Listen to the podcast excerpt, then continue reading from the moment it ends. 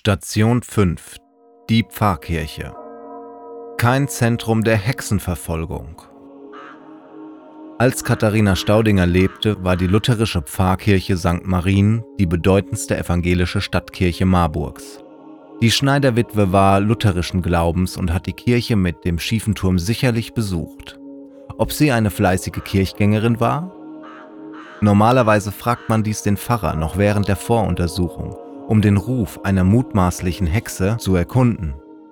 Das Ergebnis kennen wir im Fall von Katharina Staudinger nicht.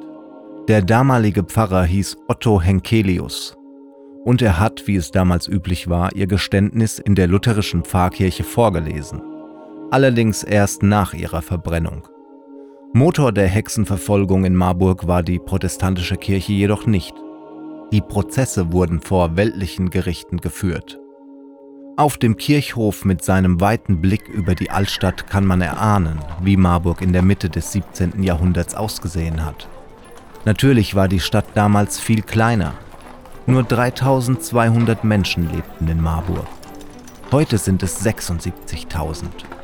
Aber das Gewirr der ineinander verschachtelten windschiefen Dächer in der Oberstadt gab es damals schon.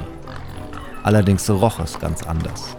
Und die Menschen hielten sich Hühner, Ziegen Kühe und Schweine in und vor ihren Häusern. Der gepflasterte Kirchhof war damals ein Friedhof.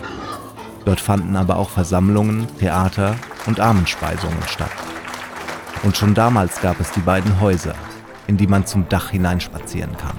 Die Brüder Grimm bemerkten dies 150 Jahre später mit Erstaunen. Und sie beklagten die vielen Treppen auf den Straßen und das laute Geschrei der Bauern.